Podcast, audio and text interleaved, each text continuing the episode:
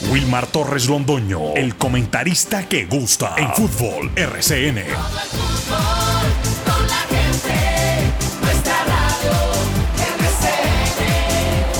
Fútbol RCN. Muy buenos días, bienvenidos amigos oyentes. Aquí estamos los integrantes del grupo deportivo, los dueños del balón, presentando deporte local, nacional, internacional. Hoy 13 de septiembre del año 2023, día miércoles. Segunda fecha de las eliminatorias que dejaron algunas noticias dentro de lo que es exactamente el balance de las 10 selecciones que están buscando cupo para la Copa Mundo versión 2026, Estados Unidos, Canadá y México. El primer partido que se jugó ayer entre Bolivia y Argentina. El director técnico del equipo boliviano, Gustavo Costas, ex técnico de Independiente Santa Fe, ayer eh, de manera pública pidió perdón a la afición boliviana por el mal partido que hizo la selección. A tal punto que no es fácil que un director técnico le cargue la mano a los jugadores. La mayoría pasan por encima, no dicen nada, eh, muchas veces ocultan la derrota y le echan la culpa al árbitro o a otras cosas, pero nunca lo dicen directamente a los jugadores. Ayer el señor Gustavo Costas se fue en contra de los jugadores, manifestando que lo que había planificado en el partido, o antes del partido mejor, no se hizo en el partido. Que era increíble que un jugador como Di María, con 36 años de edad, corriera más que los de 20, 22 y 23 que tiene Bolivia. Por eso le pidió perdón a la afición boliviana por el resultado que ayer se le dio tres goles por cero a favor de Argentina. Ecuador ya sumó los primeros tres puntos y por lo menos entra eh, a cumplir con el castigo. Ya listo, el castigo de aquí en adelante, todo lo que gane o empate lo, lo va a sumar. O sea, ya está listo el equipo ecuatoriano porque cumplió con el castigo debido a que en la primera fecha pues perdió frente a Argentina no por cero. Ayer Venezuela en las postrimerías del partido logró los tres puntos, gracias a una mano que cometió en el área Iván Piris, defensa central del equipo paraguayo. Eh, los venezolanos recurrieron inmediatamente a el árbitro. Señor, vaya a mirar el bar. Ese árbitro se llama Andrés Rojas, colombiano, nacido en la capital de la República. Y el hombre al final se fue, miró, se dio cuenta que sí, efectivamente era para sancionar tiro penal, el cual fue bien ejecutado por Salomón Rondón y de esta manera Paraguay suma los, perdón, mm, Venezuela suma los primeros tres puntos del campeonato, de la eliminatoria.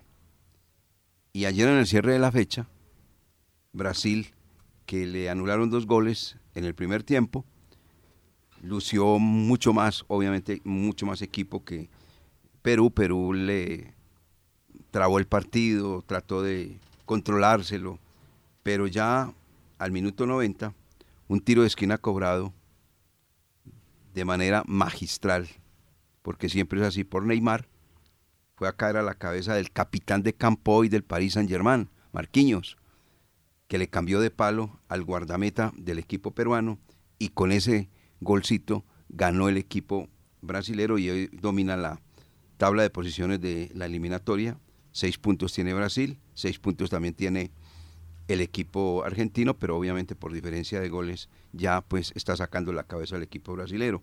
Y el tercer lugar muy bueno para Colombia. Lo de Colombia ya lo vamos a analizar acá. Cada uno tiene su interpretación de lo que fue este duelo del equipo colombiano frente al representativo chileno. Colombia en su propia salida, próxima salida, recibirá a las 3 y 30 de la tarde. Uy, por Dios, 3 y 30 de la tarde jugará frente a Uruguay en el Estadio Metropolitano de Barranquilla. Y el rival que tuvo ayer, Colombia-Chile, sigue de local, recibirá al representativo peruano. Somos los dueños del balón de RCN, vienen las noticias del Once Caldas también, porque hay novedades desde el punto de vista de la parte disciplinaria. Lo que aquí se temía se, se dio. Billy Arce sancionado y pues el hombre no podrá actuar en las dos próximas fechas. O sea que todo esto lo vamos a comentar acá en los dueños del balón de RCN. A don Lucas Salomón Osorio, vamos a titulares. Titulares del día en los dueños del balón de RCN. ¿Qué tal, director? Un saludo cordial para usted, para todas las personas que a esta hora están en sintonía de los dueños del balón. Nos encuentran en los 1450M de la cariñosa Antena 2 y también en internet a través de nuestro canal de YouTube, Los Dueños del Balón Manizales. Colombia igualó sin goles ante Chile en su visita a Santiago. La figura del partido fue Camilo Vargas con cinco intervenciones claves. Bien, sabíamos que iba a ser eh, el juego así, que Chile iba a salir a buscar el gol lo más pronto posible. Bueno, eh, por ahí nos acomodamos mejor en el segundo. No, creo que satisfechos, el, el cero en el arco. Creo que de ahí podemos partir para seguir construyendo y que sin duda hoy tuvimos opciones para poder llevarnos los tres puntos de acá. El conjunto dirigido por Néstor Lorenzo es tercero con cuatro puntos por detrás de Brasil y Argentina que tienen puntaje perfecto al volver a celebrar en esta segunda jornada. Escuchemos al entrenador Néstor Lorenzo y su opinión del compromiso. a nosotros nos costó mucho salir de la mitad de la cancha, nos, nos en, muchas jugadas y, creo que ellos fueron más prácticos para, para, generar las mejores situaciones en el primer tiempo. Pero el segundo tiempo creo que ya nos asentamos. Eh, nos serenamos y, fuimos más precisos y creo que hicimos un, un muy buen segundo tiempo. Por su parte, el cuerpo médico de la selección de Chile informó que Arturo Vidal sufrió una lesión meniscal y que hoy será operado. El King Arturo salió lesionado y no pudo terminar el compromiso ante la selección colombiana de fútbol. Venezuela fue otro de los beneficiados de la fecha al imponerse por la mínima diferencia ante Paraguay con penal ejecutado por Salomón Rondón sobre el final del compromiso. Ecuador ganó su primer partido como local ante Uruguay que visitará la cancha del Metropolitano en la próxima fecha de eliminatorias. Hablando de la selección Colombia, pero sub-23 cayó ayer ante México en juego de preparación para los Panamericanos de Chile. Dos goles por cero, nuevamente cayó ante la selección azteca. Hoy comienza la fecha 11 en Colombia con cuatro juegos importantes de los cuales se destaca Jaguares recibiendo América desde las 6 y 10 y Nacional recibiendo Equidad desde las 8 y 20 de la noche. Once Caldas abre sus puertas a los medios de comunicación antes de recibir a Envigado por la jornada 11 de la Liga Betplay, partido que será el próximo viernes desde las 6 y 15 de la tarde en el Estadio Palo Grande.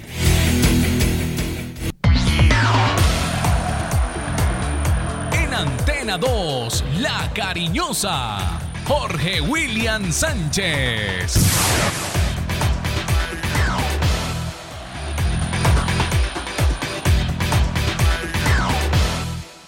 Saludo cordial, muy buenos días. Eh, bienvenidos, estos son los dueños del balón. En la derrota de la selección Colombia sub-23, Alejandro García fue titular. Arrancó en el 11 principal de Cárdenas en este segundo partido y ya está de regreso para prepararse para el partido del próximo viernes. Arranca en Cali curso FIFA de árbitros. 60 árbitros colombianos van a escuchar a Hernán eh, Maidana, el árbitro argentino, y también eh, jueces eh, de Estados Unidos van a dictar este curso. Y esta para no creer. Candidato para llegar al Banco del Deportes Tolima, Francisco Maturana. Yo escuché. Para sí. no creer. Yo creo que, que el, el, el, que el doctor Gabriel Camargo debe ir estar, por allá. Por debe el, estar revolcándose allá. Gabriel Camargo. No, no. No, ahí sí demuestra que el hijo sí está, no está manejando eso como debe ser en el Tolima. Se ve reflejado lo que es el Tolima, hombre. Lástima lo que está llegando el Tolima. Se murió don Gabriel y se está muriendo el Tolima. Estos son los dueños del balón. Vuelta a España, hoy estamos muy atentos también. Hay etapa montañosa. Esperemos a ver qué hace el conjunto Jumbo porque eh, están peleando entre ellos mismos por el título. Bienvenidos, gracias por acompañarnos.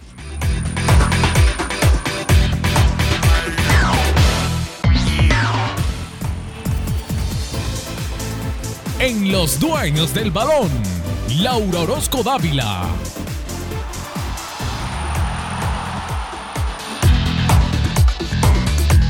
Muy buenos días a todos los que nos acompañan el día de hoy en los dueños del balón. La múltiple medallista mundial Sara López de nuevo dejó en lo más alto del podio la bandera de nuestro país luego de consagrarse campeona en la Copa Mundial de Tiro con Arco en Hermosillo, México. La pereirana de 28 años alcanzó por sexto año consecutivo llevarse la medalla de oro a casa y en la final Sara superó a la danesa Tanja Yelentien por tan solo un punto. Sara eh, quien ocupa el primer lugar del ranking mundial de la Federación Internacional de Tiro con Arco, ha sido en múltiples ocasiones campeona y cuenta con más de 50 medallas de oro en su amplio palmarés.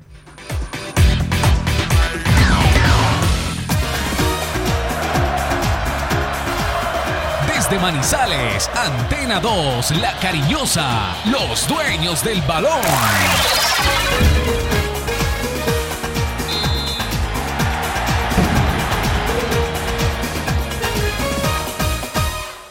8 de la mañana con 17 minutos. Bueno, el balance de cada uno de los eh, técnicos perdedores y ganadores ¿no? de esta segunda fecha de la eliminatoria. Eh, les comentábamos que Gustavo Costas terminó muy berraco, ese es el término, por la derrota que sufrió la selección que hoy está dirigiendo la de Bolivia, 3 por 0. Argentina jugó muy bien y Argentina la otra vez también le había ganado dos goles por uno. Ese tema de la altura se acabó totalmente. Entonces, Laura, Gustavo Costas ayer, de verdad, el hombre más disgustado de todos los técnicos que jugaron eliminatoria en la fecha correspondiente a la segunda de cara al Mundial. Así es, Gustavo Costa se demostró autocrítico ante la derrota de Bolivia con Argentina y dijo que había estado, que se sentía defraudado del nivel de varios jugadores que habían, habían tenido una vergonzosa actuación el día de ayer y esto fue lo que dijo en conferencia de prensa. Hay que pedir perdón a la gente, no te queda vergüenza, no podemos perder. Así, todo lo que habíamos planificado, no hicimos nada, tratábamos de, de un equipo que vaya a presionarlo, nada, pero desde el primer minuto eh, Argentina tuvo la pelota, después con 10 hombres fue otro partido, pero de entrada no mostramos lo que, lo que habíamos trabajado, lo que habíamos hablado y lo que habíamos eh, planificado. Eh, por eso hay que pedir perdón a la gente. Por este partido eh, te duele perderla y de esta manera. Porque con Argentina de paz puedes perder, pero no de esta manera y, seguir trabajando, trabajando y levantar el nivel, de, juego, pero más la actitud. Yo pienso que más tenemos que trabajar en la actitud. Eh, ahí, porque de local parecía que no éramos locales, locales hoy. Y eso que la gente respondió, vino ayer a la noche. Eh, hoy, es decir, más motivado que esto era imposible. Hasta yo tenía ganas de jugar este partido eh, dentro del campo de juego eh, se lo dije. Eh, pero la actitud hoy, es lo que más me siento, me siento más dolido. Pidió perdón, pidió perdón el señor Costas por la presentación nefasta que tuvo el equipo boliviano, que en la tercera fecha jugará el 12 de octubre recibiendo a Ecuador, o sea, repite de local Bolivia frente al representativo ecuatoriano. Hablando de Ecuador, Ayer sumó los primeros tres puntos y ya el castigo, afortunadamente para ellos, lo cumple, porque comenzó perdiendo, pero después logró empatar y seguir de largo el equipo ecuatoriano que es dirigido hoy por un español, el mismo que dirigió a Qatar en el Mundial recientemente que se realizó en ese país. Así Jorge William que el 2 a 1 pues por lo menos pone a Ecuador a pensar de una manera diferente, así ya tenga cero puntos, pero ya cumplió con el castigo, ¿no? Que eso es lo más importante. Sí, ya quedan ceros, eh, porque es que arrancar uno un torneo, una eliminatoria y, de ver tres puntos es complicado. Por eso Félix Sánchez, eh, el técnico ecuatoriano, feliz, satisfecho, porque se, feliz, feliz. se ha ganado un partido difícil, complicado ante un rival que venía con el pergamino de haber triunfado en la primera fecha. Entonces eh, son tres puntos que, que ya cuadra caja, quedan ceros y a empezar a sumar los ecuatorianos. Félix Sánchez, el técnico de la selección de ese país. La seccional de investigación criminal, en coordinación Buenas tardes, buenas noches. Eh, bueno, ha sido un partido pues, pues muy disputado contra un equipo que, que ya sabíamos que iba a venir aquí a, a competir. Creo que hemos empezado de buena manera, eh, con llegadas eh, al último tercio, eh, en una buena combinación del equipo adversario con un quizá desajuste nuestro, nos han ganado la espalda y nos, nos meten un gol. Un partido así es complicado, pero el equipo creo que se ha sobrepuesto. Empatar, creo que ha seguido con la misma actitud. Empatar al, al final del primer tiempo creo que ha sido clave. Hemos hecho, nos hemos sobrepuesto a esta primera parte del, del partido. En la segunda, pues bueno, creo que el equipo ha salido un poco con la misma mentalidad. Hemos, hemos creado, creado, hemos llegado, hemos tenido ocasiones claras. Al final lo hemos podido materializar y bueno, los últimos 20 minutos nos ha tocado pues sufrir un poco más. Ellos han, han intentado pues eh, hacer ese último esfuerzo para, para igualar, pero creo que hemos estado solventes, no, no nos han llegado, no quiero recordar ninguna acción así muy clara de peligro, entonces pues felicitar a los jugadores por el gran esfuerzo que han hecho y, a la afición por estar siempre al lado del, del equipo, apoyando y animándonos a, a los chicos, creo que, que es de valorar muy positivamente, esperemos que sea la primera de muchas. Ahí está el técnico español, el hombre muy contento obviamente con el resultado del equipo ecuatoriano, que en la próxima fecha se va a jugar a la altura frente a Bolivia, mientras que los uruguayos estarán en territorio colombiano jugando frente a la selección de nuestro país. Ayer dirigió Andrés Rojas el partido Venezuela-Paraguay, el árbitro colombiano tuvo algunos inconvenientes, pero al final recurriendo al VAR y sobre todo acosado por los jugadores de Venezuela, logró que viera cómo Iván Piris metía una mano en plena área, defensa central del equipo paraguayo, sancionó el tiro penal que fue bien cobrado por Salomón Rondón. Entonces ya tiene tres puntos Lucas el equipo venezolano, ¿no? Partido complicado para Andrés Rojas, que sobre el minuto 80 eh, y gracias a la intervención del VAR le anuló un gol a la selección venezolana. Ajá. Lo que no pudo eh, aguantar la selección eh, de Paraguay fue el penal sobre el minuto 90 más uno. Ahí llegó entonces Salomón Rondón después de muchas de, de mucha charla con los jugadores. El juez Andrés Rojas decretó el, el penal, lo pateó muy bien este jugador que es experimentado y le dio la victoria a Venezuela que se recuperó entonces de esta manera al vencer un gol por cero. Fernando Batista, el técnico de Venezuela, y su impresión luego del compromiso. Es una lástima, pero eh, lo que rescato de los muchachos que no anulan un gol de bar a los 88 minutos y a los 2 minutos ganamos el partido. Quiere decir que no se cayeron y siguieron, siguieron pensando en lo que estábamos buscando. Sí, sí, a ver, a veces los partidos se dan, el rival, el rival te da para jugar de una manera, eh, cada entrenador eh, analiza y piensa lo que es mejor, a veces sale, a veces no sale. Hoy creo que no solo se ha ganado por lo futbolístico, sino por el amor propio que tuvieron los muchachos. Bueno, y allá al cierre de la fecha, Brasil le ganó 1 por 0 a Perú, en un partido donde el equipo brasileño en el primer tiempo logró todo lo que se conoce, un equipo con una semblanza futbolística espectacular, todos los jugadores de muy buen pie, con una riqueza técnica extraordinaria, y en la etapa complementaria pues encontraron un equipo que le trabó la intención, que pegó bastante el equipo peruano, pero al final salieron derrotados, 1 por 0 con la anotación de Marquinhos, que es el capitán, repito, del Paris Saint-Germain actualmente. Eso fue al minuto 90. Pablo Guerrero, todavía sobrevive Pablo Guerrero. La otra lo mencionaron para el Once Caldas, yo me acuerdo, ¿cierto? Por ahí al- alcancé Jorge William que lo mencionaron. Es que, yo- es que Pablo Guerrero. Un globo, un globo. Por eso, ¿cierto que sí? Mm. Pablo Guerrero, no, no, se vale un billete. Con Y largo. 39 años y todo, pero vale un billete. Y largo, porque estaba en el fútbol de Brasil, pasó por el fútbol europeo y hoy por hoy está jugando con la Liga de Está en el Quito. Corinthians. Sí, yo Yo, estaba le- con- yo les conté la anécdota de Pablo Guerrero, ¿cierto? Cuando jugó Once Caldas frente a el Corinthians. ¿Estaban detrás de la camiseta? de- Sí, pero el que está detrás de la camiseta, ¿de quién era? El hoy director técnico del Deportivo Pasto. Bueno, muy bien. Entonces, Pablo Guerrero dijo, bueno, ¿qué vamos a hacer? Perdimos, que es una selección muy potente, definitivamente la brasileña, que le anularon dos goles en el primer tiempo. Y Pablo Guerrero dijo lo siguiente de esa derrota de su equipo, la selección peruana. amargo. Creo que mm, más allá del gol, los goles anulados, creo que Brasil no nos hizo eh, mucho daño. Eh, supimos manejar la pelota, los tiempos, jugamos era un poco amargo eh, tomar un gol, que nos hagan un gol faltando dos, tres minutos, ¿no? Para que falte el partido. ¿no? Se le robó. Bueno, ahí está. El hombre dice que no le hizo mucho daño a Brasil, pero al final se quedó Brasil con los tres puntos. Bueno, ¿qué le queda a don Jorge William del partido Colombia 0, Chile 0?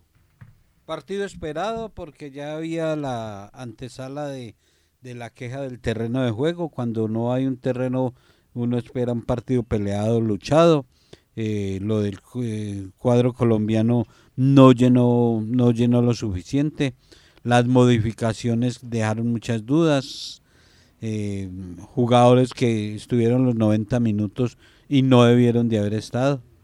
Esa zona de volantes. Por ejemplo. en la zona de volantes.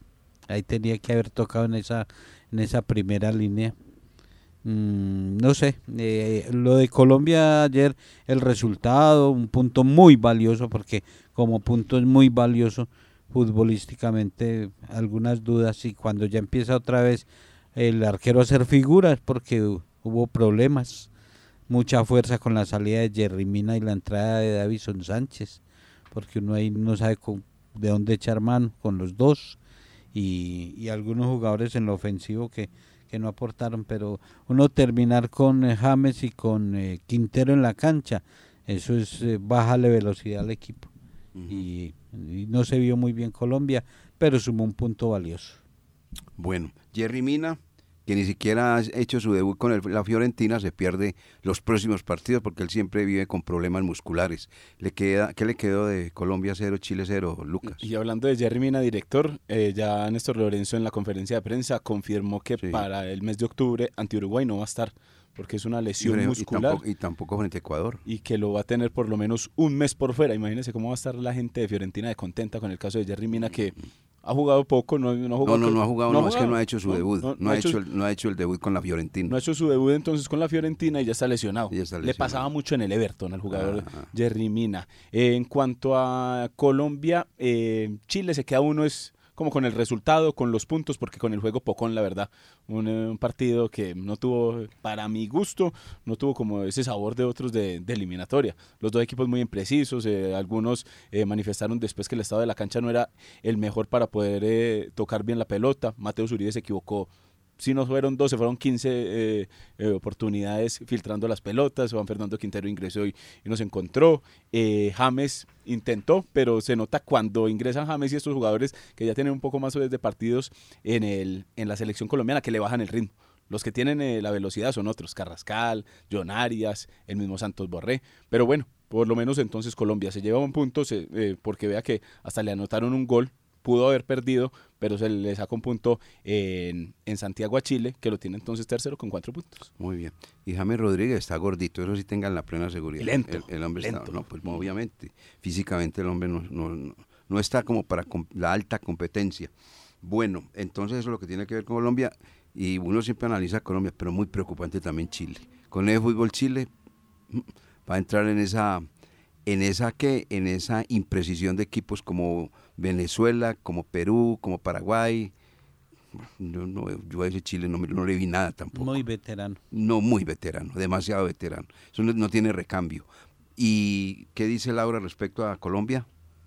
Eh, me gustó mucho el partido de Carrascal. Creo que eh, para haber llegado tarde a la convocatoria lo ha hecho muy lo hizo muy bien el día de ayer me sigue de eh, sigue quedando en deuda Mateo Uribe no me gustó el, el partido de Mateo Uribe ni de Lerma creo que ahí podría mejor darle oportunidad a Barrios y a Néstor Lorenzo le indagaron el por qué el tan bajo rendimiento de los primeros tiempos y esto fue lo que dijo el director técnico de la selección Colombia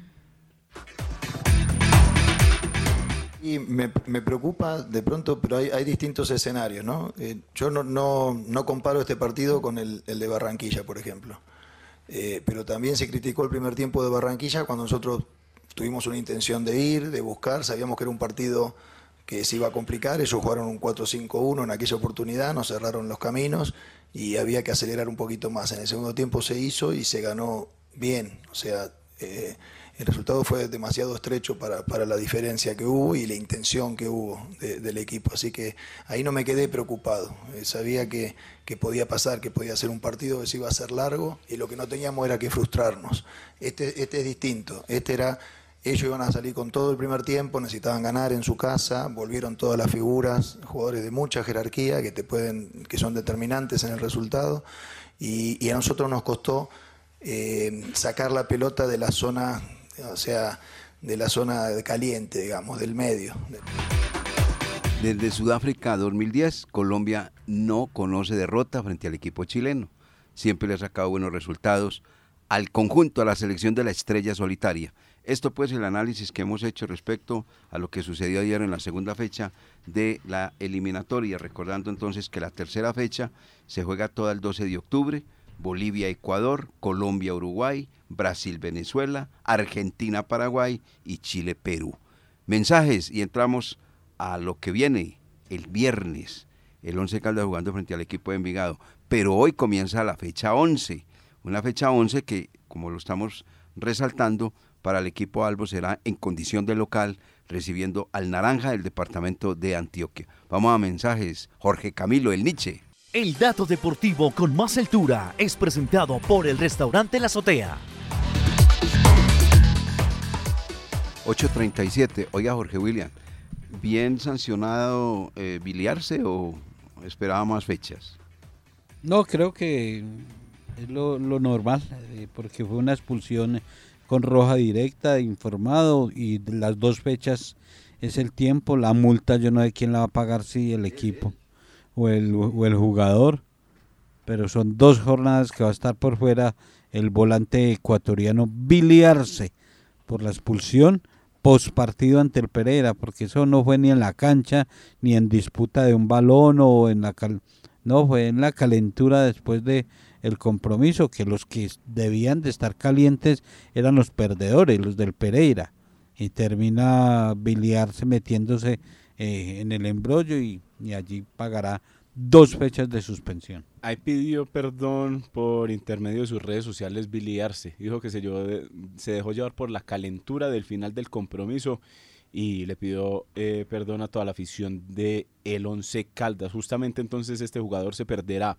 jornada ante Envigado el próximo viernes 6 y 15 de la tarde y el lunes ante eh, Unión Magdalena que será a las 4 y 30 de la tarde. Esos dos compromisos y una multa económica de 2.320.000 pesos para este jugador que fue informado entonces en la resolución del comité disciplinario por parte de la DIMAYOR. Ahí entonces la oportunidad, lo que veníamos hablando el día de ayer, para que haya eh, la chance de Esteban Beltrán desde el arranque o que el profesor Pedro Sarmiento en conjunto de Hernán Darío Herrera miren la mejor chance o el mejor rendimiento que haya en este momento en el equipo para afrontar ese compromiso ante Envigado que será el penúltimo de esta jornada 11 que a propósito comienza hoy con cuatro compromisos. Alejandro García debe estar de regreso a la ciudad y unirse a entrenamientos, pero ayer, ayer tuvo oportunidad de actuar entonces falta ver el trajín de por el partido amistoso y el desplazamiento del viaje, eh, en, qué, en qué momento físico llega Alejandro García, a ver si le alcanza.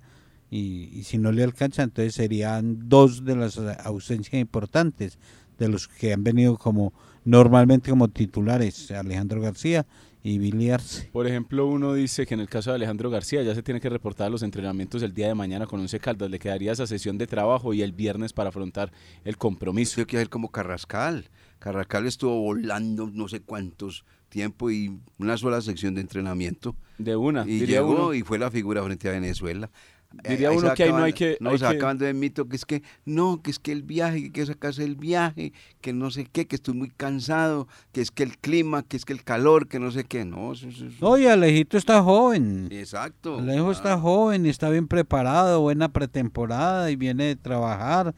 Carrascal tiene 23 años. ¿Cuántos años tiene Alejandro García? Eh, tiene 22. Ah, bueno, ahí está. Tiene 22 años, o sea que no hay problema. Entonces, que, Llegue, que llegue sin dificultad y listo, y según una concentración y presto listo para jugar el próximo viernes. Ese Carrascal le da un mentis absoluto a todos aquellos que llegan del exterior. Es que se tiene que aclimatar, es que llegó muy cansado, es que el viaje, que no sé qué, no sé cuándo. Y jugando con la elección Colombia. Y más de no, uno, hasta director en Barranquilla, daba que por hecho que Carrascal no iba a jugar, que iba a la tribuna, que para guardarlo Ah, pero eso- compromiso eso, ante, sí es, Chile. eso es de todos nosotros los periodistas, pontificando, pontificando. Va James en compañía de Quintero. Esos dos jugadores son espectaculares. ¿Sabes? Lo digo yo, que no, pontificando. Y resulta que el otro señor, Lorenzo, estaba que se moría de la R, escuchando tanta barbaridad. pero, No. eh, pero en el caso de Carrascal y en Barranquilla, eh, más que pontificar era eh, eh, la creencia esa que, que todavía nosotros mismos tenemos. No, es que como recién llegó, así, es así. recién llegó de viaje, Sí, entonces él eso, todavía no lo, no lo deberían colocar, porque se lesiona de pronto, la fatiga, entonces hay que... No, que cuenta, hombre, para eso son Lorenzo, para eso son eso, deportistas y para eso se preparan. ¿eh? Ese es el trabajo de ellos. Ese es el trabajo de ellos. Entonces, de eh, acuerdo, si, si no se prepara bien, está trabajando mal. Es mal trabajador.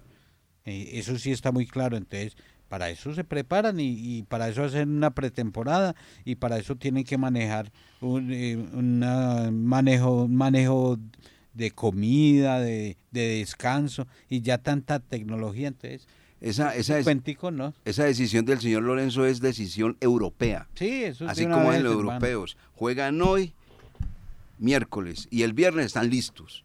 Pero aquí en Colombia, no, es verdad, eso que acaba de comentar culpables. es completamente cierto. Nosotros somos los culpables de eso. Que eso es a toda hora colocar. No, pero qué peligroso ese muchachito. Se acabó de llegar y vienen en primera clase y de todo. Es que no le mete mucho cuento a eso. Ahí está el mensaje claro de Jorge William, entonces para cuerpo técnico y para jugador en el 11 Caldas. Claro. Alejandro García tiene que ser parte entonces del equipo titular porque ha sido fundamental en lo que se ha Y está disputado ahí hasta en México. momento. ¿Sabe cuánto hay de vuelo de México a Bogotá? Cuatro. Tres horas y media. Tres horas y media, no demora más. De, Ciudad- de, de México, pues depende si, si es para el interior, si un poquito más. Tres horas y media. Entre otras cosas, México le ganó los dos partidos a Colombia, sus 23, 2 a 0. Fue el mismo marcador. En el primer partido Alejandro fue suplente, ingresó en el segundo tiempo y ayer fue titular. Fue titular. Los dos. Esa selección sub-23 se está preparando para los preolímpicos que se van a jugar el próximo año en Venezuela, pero para los panamericanos que es a continuación en territorio chileno. Entonces hay que tener una selección fuerte, pues. A ver si somos capaces de ir por allá a, Francia, ¿no? A París. A París. París Y a, ver, y a ver 2024. si en las próximas convocatorias incluyen a Danovi Quiñones, porque era un jugador, eh, normalmente lo llamaban a esa selección, o ya de hecho el negocio ya no lo vuelven a llamar. Depende de Rosario ya. Eso ya depende de Rosario Central. Entonces, Ya no es del 11, ya, es- ya Rosario Central dirá si lo presta o no lo presta. Pero con esas consecuencias, por ejemplo, el caso de Jerry Mina, uy, es, una- es impresentable eso. Jugador sin debutar en la Fiorentina y lesionado. Debe estar esa gente de la Fiorentina, el equipo Violeta, ¿no? Mm. El equipo Violeta del fútbol italiano. ¿Usted tiene camiseta, Lucas, del equipo Violeta? Sí, señor. Sí, de la Fiorentina. ¿Cuándo juega la Fiorentina? ¿Cuándo pierde la Fiorentina? O, o mejor dicho, ¿cuándo se pone usted la camiseta? Este fin de semana debe jugar por allá por la altura del sábado o domingo, pero Sí. ya le digo bien cuándo. Dígame, juega. ¿y ese día se va a poner la camiseta? está como Carlos Emilio, que, que muere por el América y no sabe, no sabe cuándo juega el América. ¿Sabe que sí? Fiorentina Atalanta, domingo a las 11 de la mañana. ¿Se va a poner la camiseta de la Fiorentina? El domingo, a ver qué hay el Mm, domingo. póngasela para que la pobre Fiorentina... ¿Desde cuándo usted es hincha de la Fiore?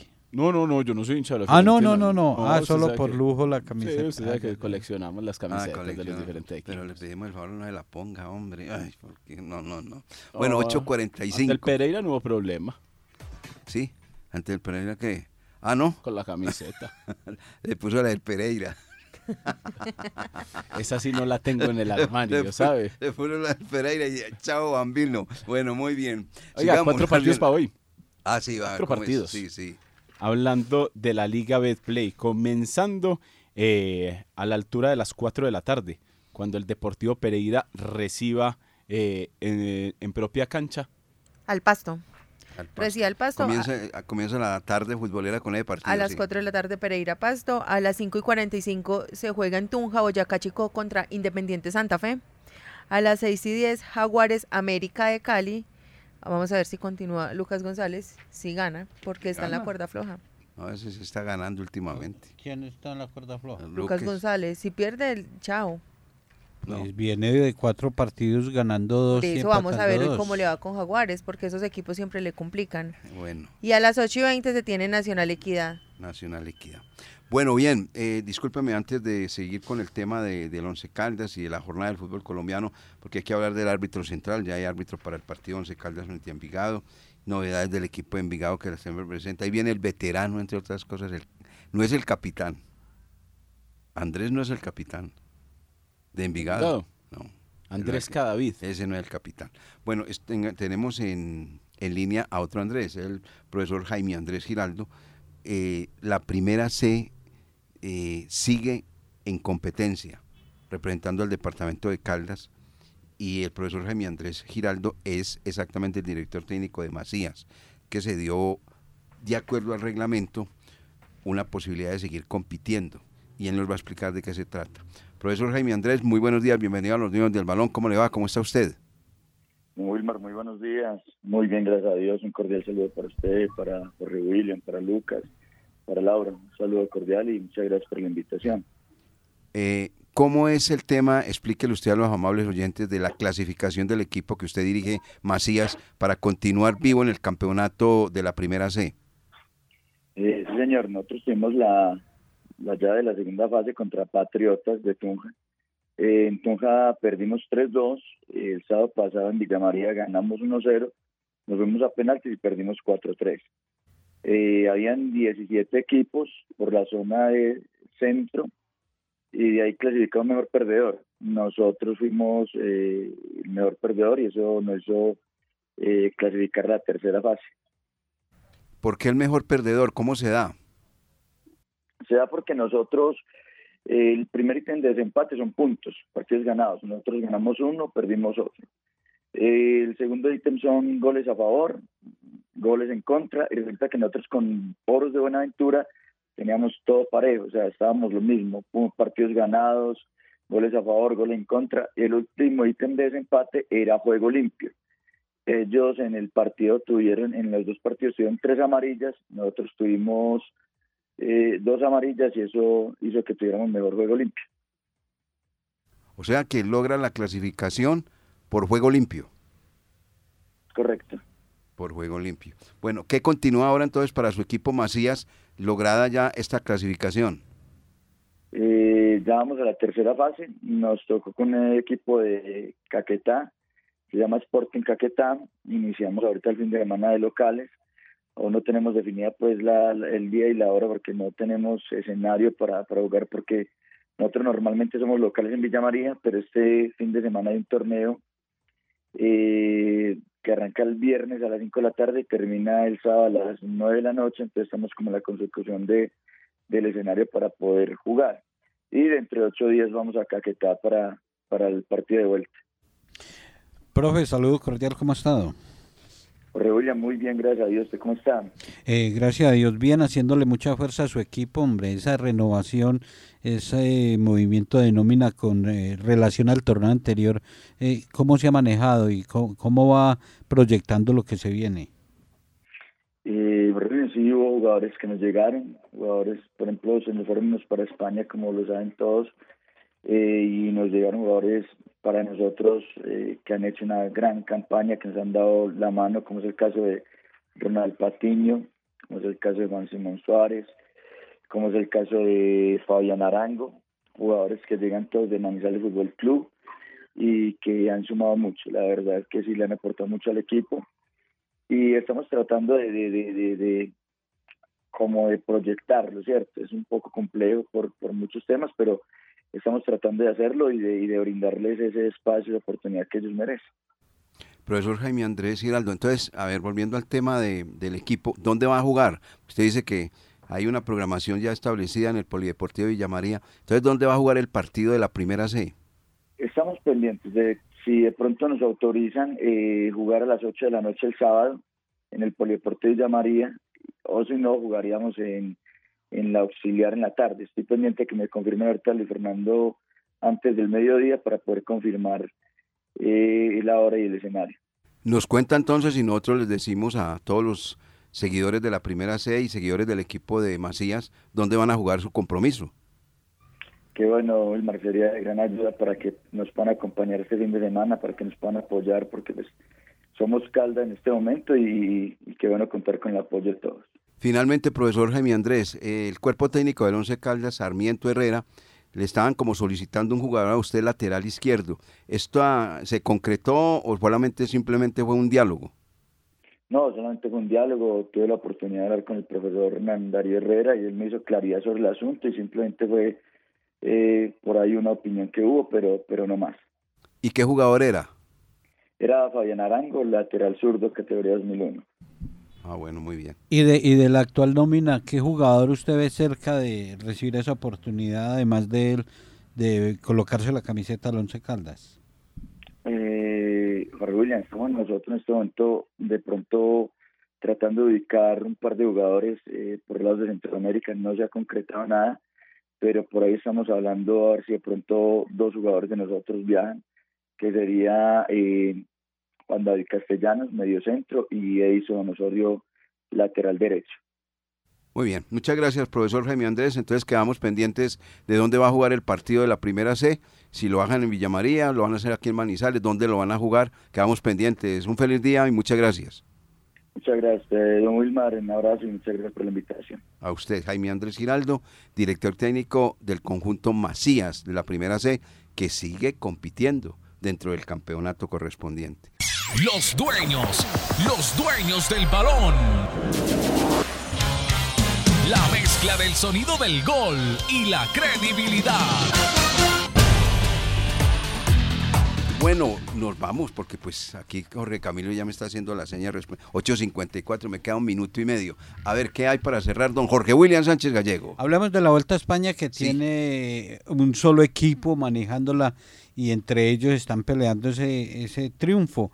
Kuz es el actual líder, ayer Vigengar sorprendió, ganó la etapa, se fue en fuga y Roglic eh, estuvo ahí, entonces están, están Kuz, Vigengar y Roglic y hoy eh, hay montaña. Hoy se podría definir entre ellos mismos, ahí en, en, familia, definir el podio de la Vuelta a España. Bueno, ¿y usted qué dice, don Lucas? Grupo arbitral definido para el partido entre Once Caldas y Envigado en Palo Grande. Va a dirigir Carlos Ortega que estará acompañado de Sebastián Vela y de Jorge Narváez. El cuarto árbitro es Sebastián Toro y en el bar estará Ricardo García con Jenny Arias. Ese es el grupo arbitral que tendremos entonces este viernes desde las 6 y 15 de la tarde en la cancha del Palo Grande. ¿Y, doña Laura? Y sobre el golpe que recibió Fainer Torijano, el médico Vinasco dijo que había sido un trauma eh, craneal, pero había sido leve, entonces no hay inconveniente para que sea convocado para el día viernes ante Envigado. Nos vamos amigos oyentes, muchas gracias por estar con nosotros en los dueños del balón de RCN. Nos encontramos mañana con la ayuda del amigo que nunca falla.